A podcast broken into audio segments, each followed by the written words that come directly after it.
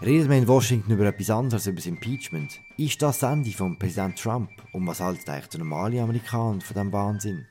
Das ist Entscheidung 2020, der Podcast von Tamedia zu der Wahl in Amerika.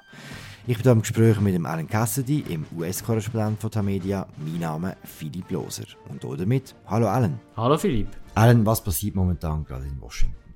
Es ist gerade sehr, sehr viel. Jeden Tag ist es sehr hektisch und eine Nachricht kommt quasi auf die nächste. Aber das Entscheidende in der Impeachment-Frage, das ist eigentlich schon seit zwei Wochen auf dem Tisch. Das ist das Telefonat, wo wir das Transkript haben, wo der Trump geführt hat mit dem Präsidenten der Ukraine. Impeachment ist ja wie eine neue Stufe, das, das ist mir schon klar. Aber wenn man jetzt schaut, der Trump seit Anfang von seiner Präsidentschaft ist er immer wieder unter Untersuchung, schon immer wieder, muss immer wieder Fragen beantworten. Was unterscheidet das Verfahren heute, jetzt sagen wir, von dieser ganzen Russland-Affäre?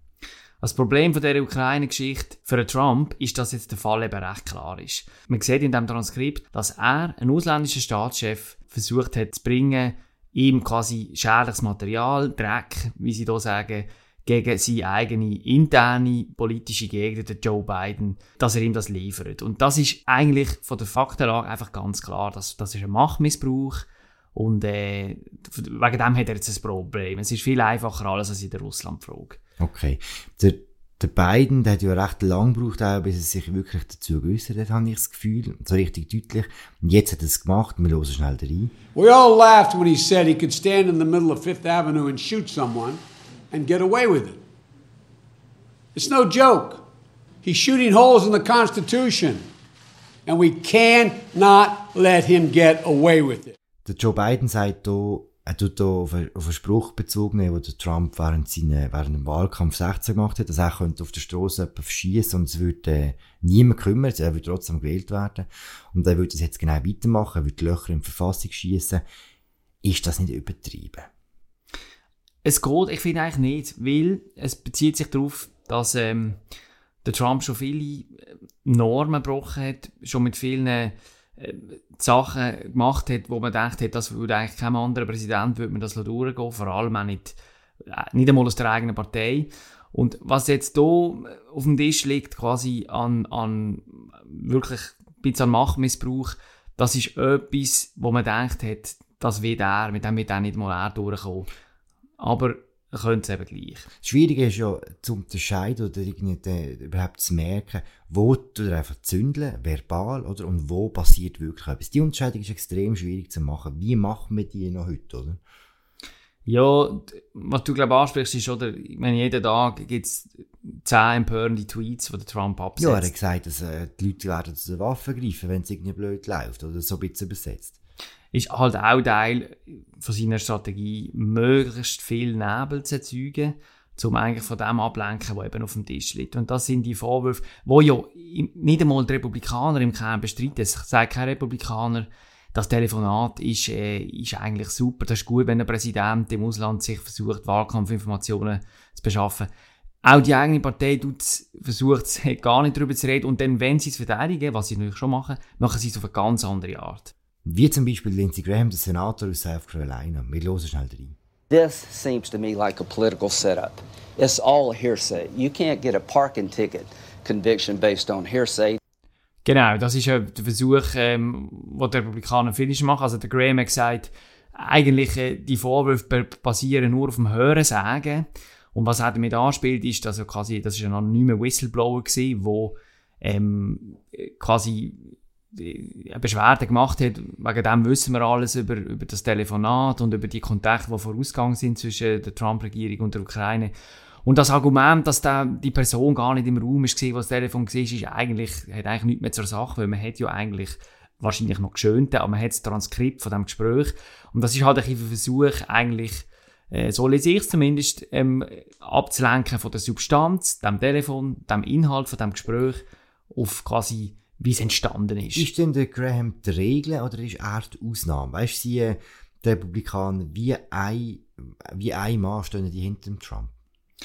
Er ist in dem Sinn weder noch. Also er ist nicht die Regel.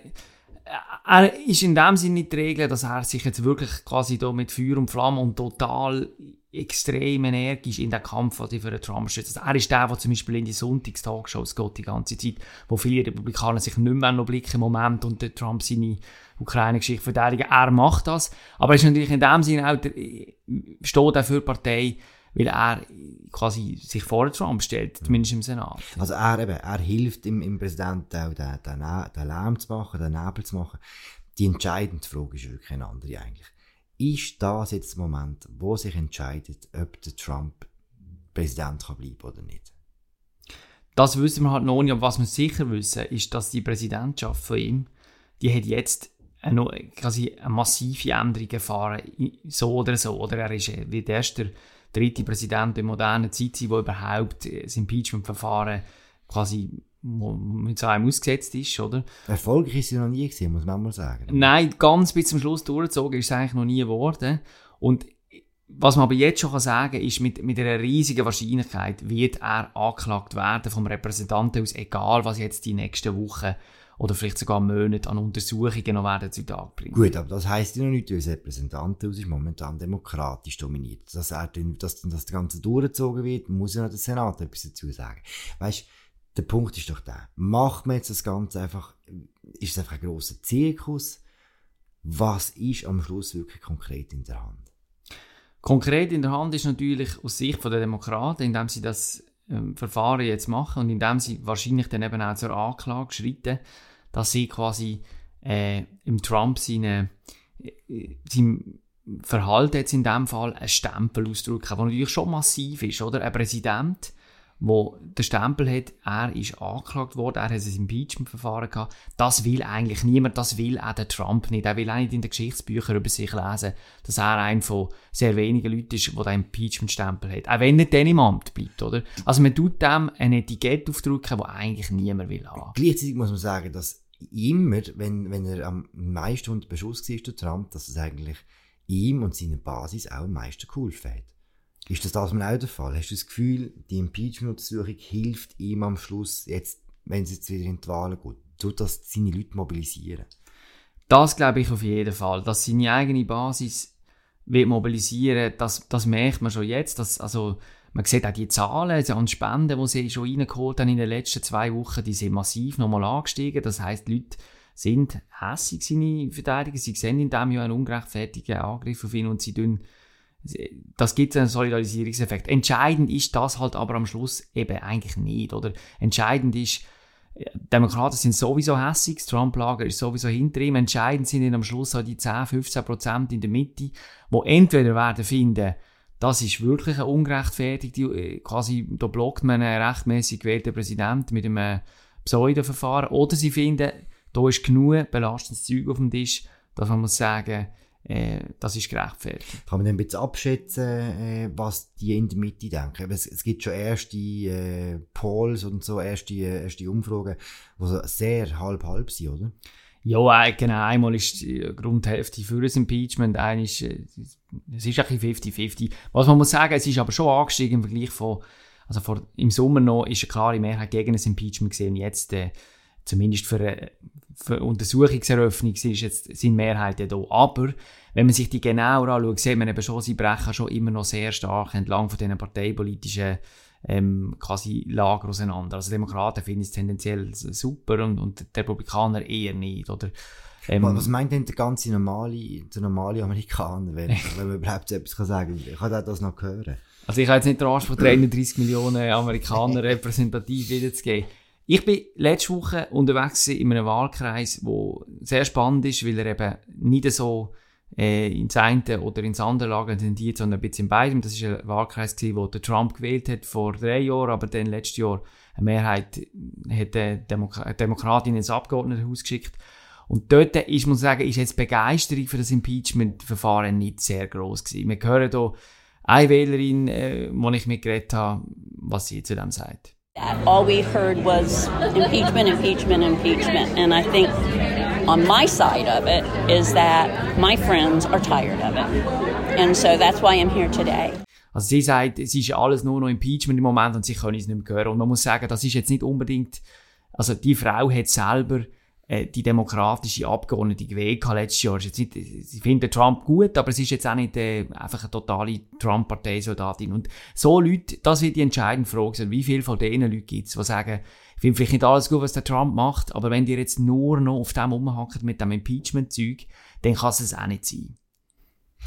Was macht es auf der anderen Seite? Was macht es mit den Demokraten, die jetzt im Wahlkampf sind? Wem, wem, nützt, wem nützt so ein Verfahren? Weißt der beiden, oder? Der ist jetzt mit drin. Aber hilft ihm das oder ist das eher hinderlich jetzt? Ähm, ja, da, ich glaube, es gibt wie zwei Theorien, oder? Und man weiß noch nicht so recht, äh, welche wirklich stimmt. Die eine ist, dass es im Vorwahlkampf der Demokraten, und wir sind ja immer noch im Vorwahlkampf, bis im nächsten Sommer werden wir nicht wissen, wer gegen den Trump antritt. Und im Vorwahlkampf könnte es so eine Art Solidarisierung geben mit den beiden, weil halt viele finden, der wird jetzt massiv angegriffen, müssen uns ein bisschen hinter stellen. Aber im Hauptwahlkampf, das Zeug, muss ich auch sagen, das Zeug, das da vorkommt in der Ukraine-Sache, ist, ist schon nicht... Schön nein, beiden, überhaupt muss man auch sagen, oder? Für seinen Sohn auch nicht. Nein, es, es ist schon ein bisschen ein Ausmaß an also für einen Normalbürger ist das halt schon ein Korruption, dass der Sohn von beiden, der nichts versteht von gibt's, der Sache. Gibt es ein bisschen Korruption? es gibt Washington ein Verhältnis von Korruption, so einen Grundpegel an Korruption. Und das ist schon ein bisschen das und das ist auch nicht gut und ich glaube, das finden viele Leute auch, dass der Job bekommt in der Ukraine äh, in der Zeit, wo sie Papi Vizepräsident war. Das heisst, es könnte jemandem wie der Elizabeth Warren helfen, also ein bisschen im, im Windschatten äh, hinter der Rase und recht gute Werte momentan. Ja, das ist die andere Theorie. Und ehrlich gesagt, ich glaube, für die spricht schon recht viel. Ähm, wenn es dann darauf rauskommt, bei den Demokraten am Schluss nehmen sie eben wieder beiden, wo quasi halt wirklich äh, den Gestank jetzt ein bisschen an sich hat, ob zu Recht oder zu Unrecht äh, von dem Ukraine-Ding, oder eben mit Warren, wo das gar nicht hat, weil sie nicht aus dem, sie einfach auch nicht so lange in Washington ist und, und, äh, und, nicht so leicht im Keller. Sie hat andere, aber nicht solche. Dann, dann ist das sicher, denke ich auch, wird das für sie sprechen. Gut, wir werden es sehen. Äh, wir haben definitiv noch nicht über alles geschwätzt, oder? Ziemlich sicher nicht. In diesem Fall bis bald. Das ist sie eine weitere Folge von Entscheidung 2020 im Tamedia Podcast zu der Wahl in Amerika. Nachlesen könnt ihr den Podcast auf der Webseite vom Dagi, vom Batz, vom Bund, von der Berner Zeitung und den anderen Tamedia Zeitungen. Auf der anderen Seite ist der Alan Casti gesessen, der US-Korrespondent von Tamedia. Mein Name Philipp Loser. Bis bald!